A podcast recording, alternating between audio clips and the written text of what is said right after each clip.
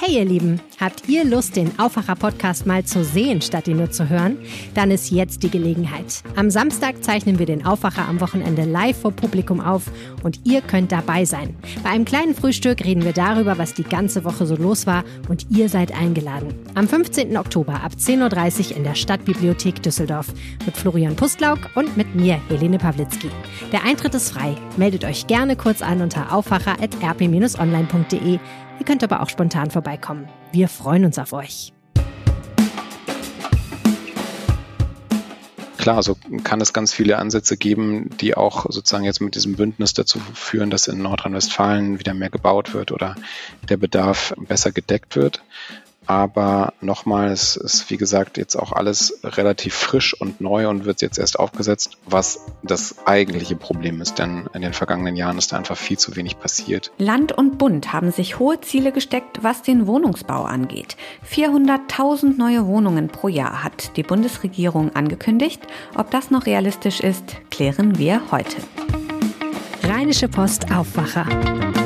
News aus NRW und dem Rest der Welt mit Paula Rösler. Hi, schön, dass ihr dabei seid. Und später im Podcast ist unser Thema, dass immer mehr Menschen zu Pfandleiern gehen. Wie funktioniert das eigentlich? Das klären wir. Ja, 400.000 neue Wohnungen pro Jahr. Das hatte sich die Bundesregierung als Ziel gesetzt. Bezahlbar sollen sie sein, gut fürs Klima und 100.000 davon sollen als Sozialwohnungen dienen. Ende September hatte die Landesregierung schon eingeräumt, dass das Ziel, in Nordrhein-Westfalen 51.000 neue Wohnungen pro Jahr zu bauen, in diesem Jahr wohl nicht erreicht wird. Wie steht es also um die Pläne der Bundesregierung? Sind die 400.000 Wohnungen realistisch? Wohl kaum, sagen Experten. Bundeskanzler Olaf Scholz und Bauministerin Clara Geiwitz von der SPD wollen das Ziel aber trotz Energiekrise aufrechterhalten. Wie das gelingen soll, weiß mein Kollege Jan Drebes aus unserem Hauptstadtbüro in Berlin. Hi Jan. Hallo. Warum gibt es so große Zweifel daran, dass dieses Ziel, 400.000 neue Wohnungen zu bauen, erreicht wird? Das liegt zum einen daran, dass man einfach guckt, was in der Vergangenheit schon passiert ist, nämlich äh, deutlich weniger. Ähm, das waren dann eher so 300.000 oder weniger Wohnungen pro Jahr und ähm, so um die 25.000 Sozialwohnungen, die geschaffen werden konnten. Und ähm, auch mit Blick auf das aktuelle Jahr und das, was sich da im Moment an Anträgen und so weiter abzeichnet, lässt keine Hoffnung darauf, dass dieses Ziel jetzt bis Jahresende noch zu erreichen ist mit den 400.000 Wohnungen.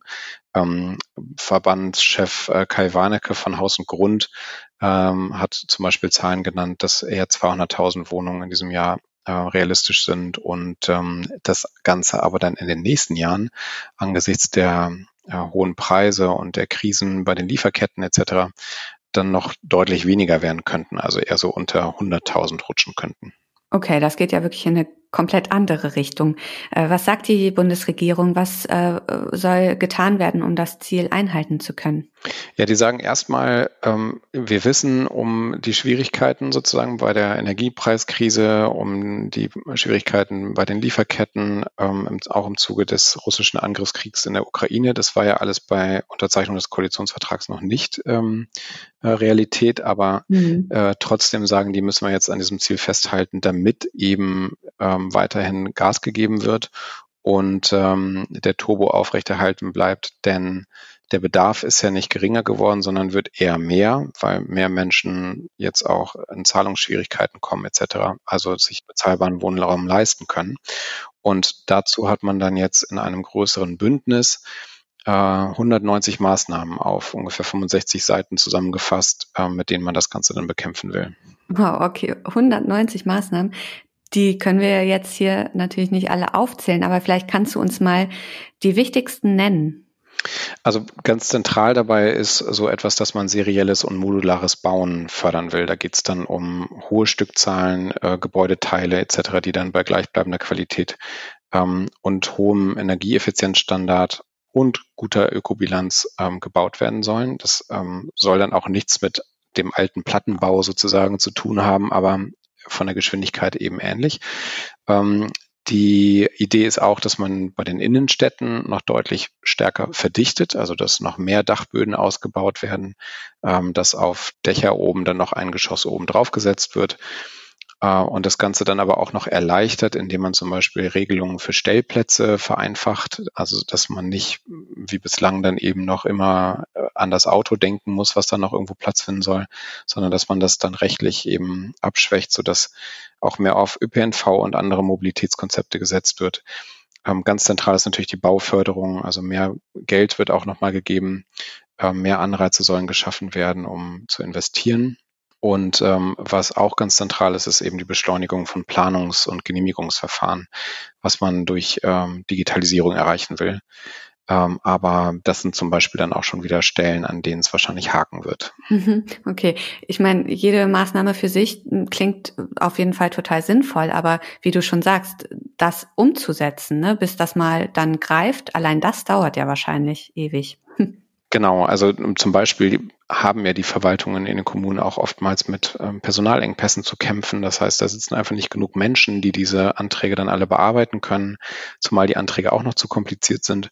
Und dass man dann jetzt kurzfristig in den Kommunen genug Menschen findet, die ähm, Lust darauf haben, sich dann sozusagen dort in den Dienst stellen zu lassen und dann eben diese Anträge zu bearbeiten, in den Größenkategorien, das äh, wird sicherlich nichts sein, was man innerhalb von wenigen Monaten erreichen kann.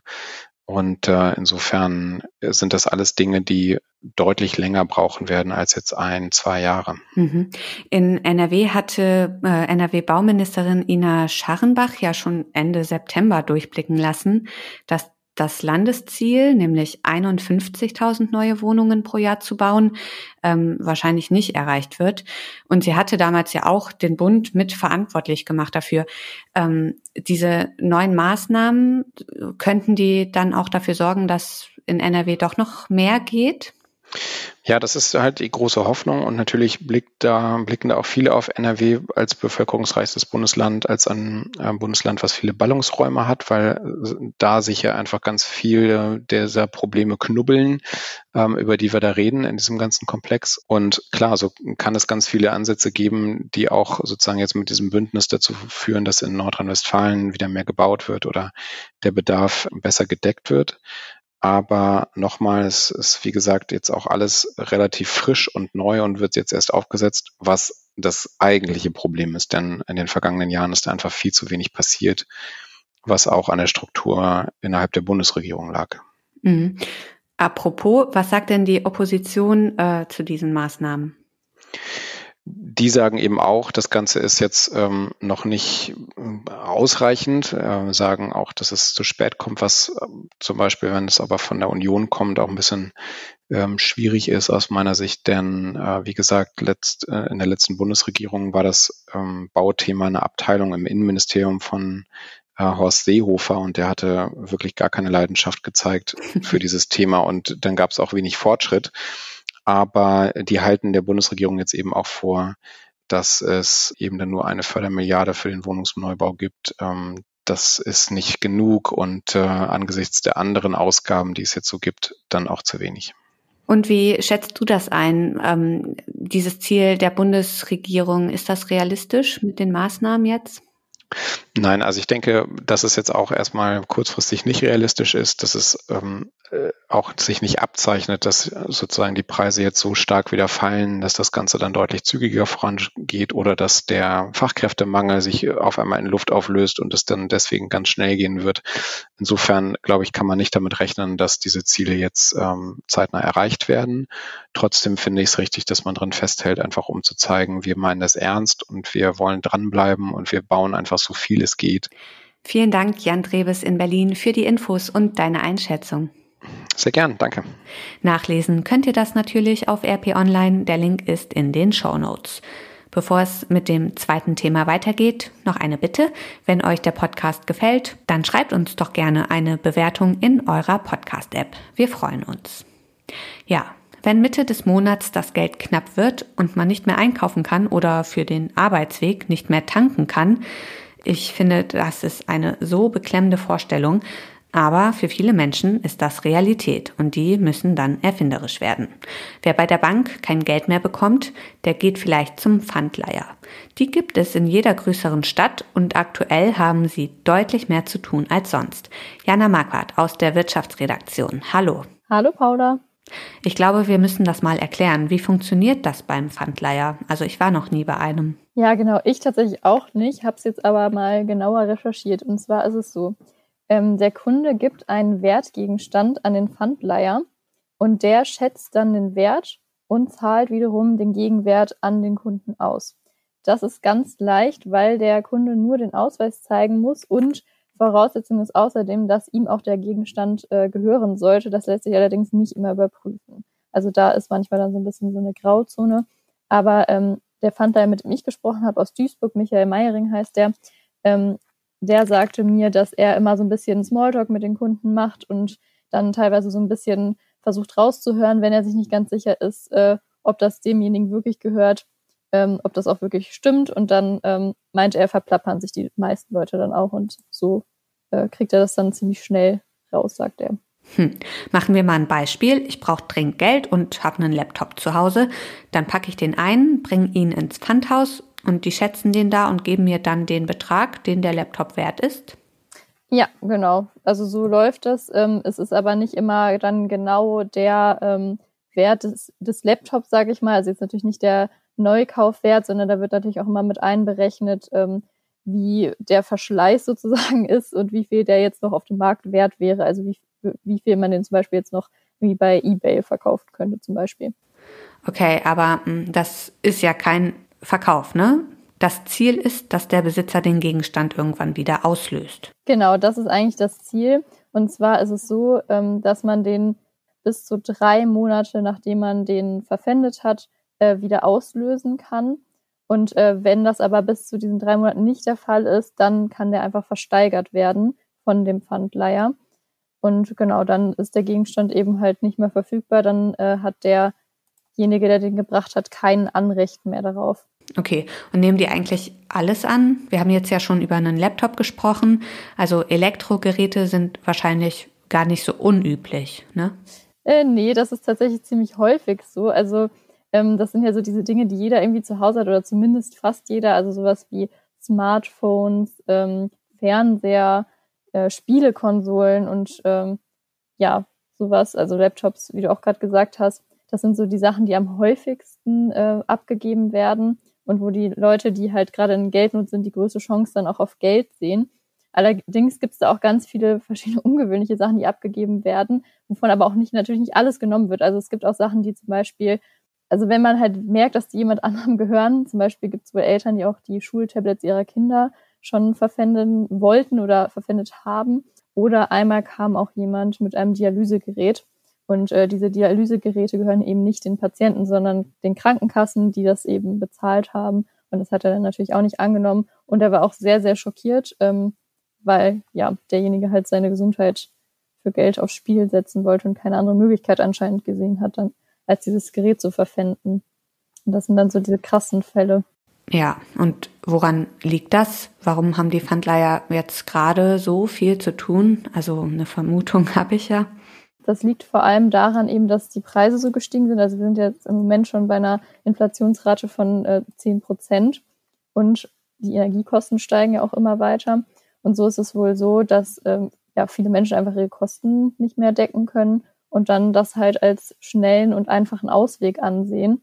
Also zumindest ist es halt eben so, dass ähm, ja der Zentralverband des deutschen Pfandkreditgewerbes sagt, dass da die Nachfrage ganz stark gestiegen ist äh, genaue Zahlen wurden da wohl nicht erhoben. Ähm, aber dieser Zentralverband hat halt eben 5, 150 Mitglieder, von denen die meisten das wohl zurückgemeldet hätten. Und äh, Michael Meiring sagt zum Beispiel, dass er rund 30 Prozent mehr Kunden hat als noch vor einem Jahr.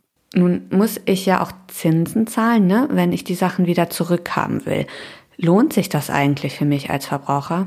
Also der Pfandkredit hat Vor- und Nachteile. Es ist zwar schon so, sagt die Verbraucherzentrale, dass man schnell an sein Geld kommt, dass man keine aufwendige Bonitätsprüfung irgendwie hinter sich bringen muss und auch keine Schufa-Auskunft erbringen muss.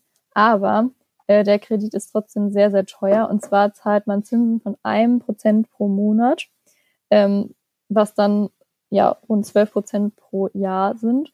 Und dazu kommen aber noch Gebühren, äh, die anfallen, also je nach Darlehensbetrag, äh, die nochmal gestaffelt werden. Und dann kommt man laut Verbraucherzentrale auf Effektivzinsen von 48 Prozent jährlich oder sogar mehr. Und das ist tatsächlich dann ja mehr Geld, als man jetzt zum Beispiel für eine äh, Kontoüberziehung bezahlen würde.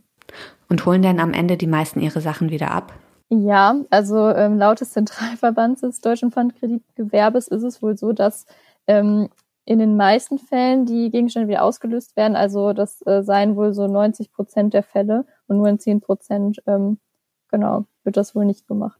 Dankeschön, Jana Marquardt, für die Infos. Ja, ich danke dir. Einen Link zum Bericht von Jana findet ihr in den Show Notes. Und das wird heute auch noch wichtig. In Köln informiert die türkisch-islamische Union DITIB Bürgerinnen und Bürger über den geplanten Muezzin-Ruf. Möglicherweise schon morgen soll der Muezzin an der Zentralmoschee erstmals zum Gebet rufen. Das Haus der Geschichte Nordrhein-Westfalen startet heute eine Tour durch NRW. Die Ausstellung mit dem Titel Museum Mobil, wir suchen Ihre NRW-Geschichte, tourt in den kommenden Jahren durch alle 53 Kreise und kreisfreien Städte in Nordrhein-Westfalen. Und zum Schluss noch das Wetter. Es wird wieder ungemütlicher. Heute ist es stark bewölkt und es gibt fast überall in NRW Regen bei bis zu 16 Grad. Das war der Aufwacher vom 13. Oktober mit mir, Paula Rösler. Danke fürs Zuhören. Ich wünsche euch einen schönen Donnerstag. Tschüss. Mehr Nachrichten aus NRW gibt's jederzeit auf RP Online. rp-online.de